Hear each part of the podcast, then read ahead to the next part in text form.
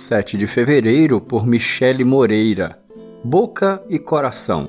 Que as palavras da minha boca e a meditação do meu coração sejam agradáveis a ti, Senhor, minha rocha e meu resgatador. Salmo 19, verso 14.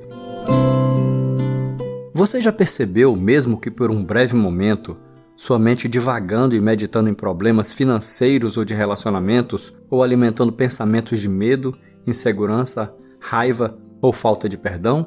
E sua boca?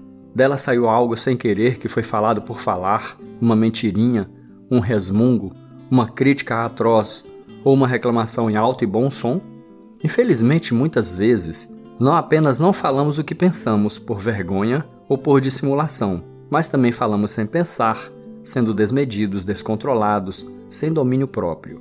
Tudo o que em nós deveria ser para o louvor da glória de Deus, quando usado de forma errada, leva-nos à ruína. Para nós que já fizemos a nossa profissão de fé com o coração e com a boca, faz-se necessário que nos apresentemos como sacrifício vivo, santo e agradável a Deus. Em Mateus 12:34, aprendemos que a boca fala do que o coração está cheio. Portanto, sabemos que se continuamente meditarmos nos preceitos do Senhor, com a nossa boca declararemos sua verdade, justiça, pureza e fidelidade.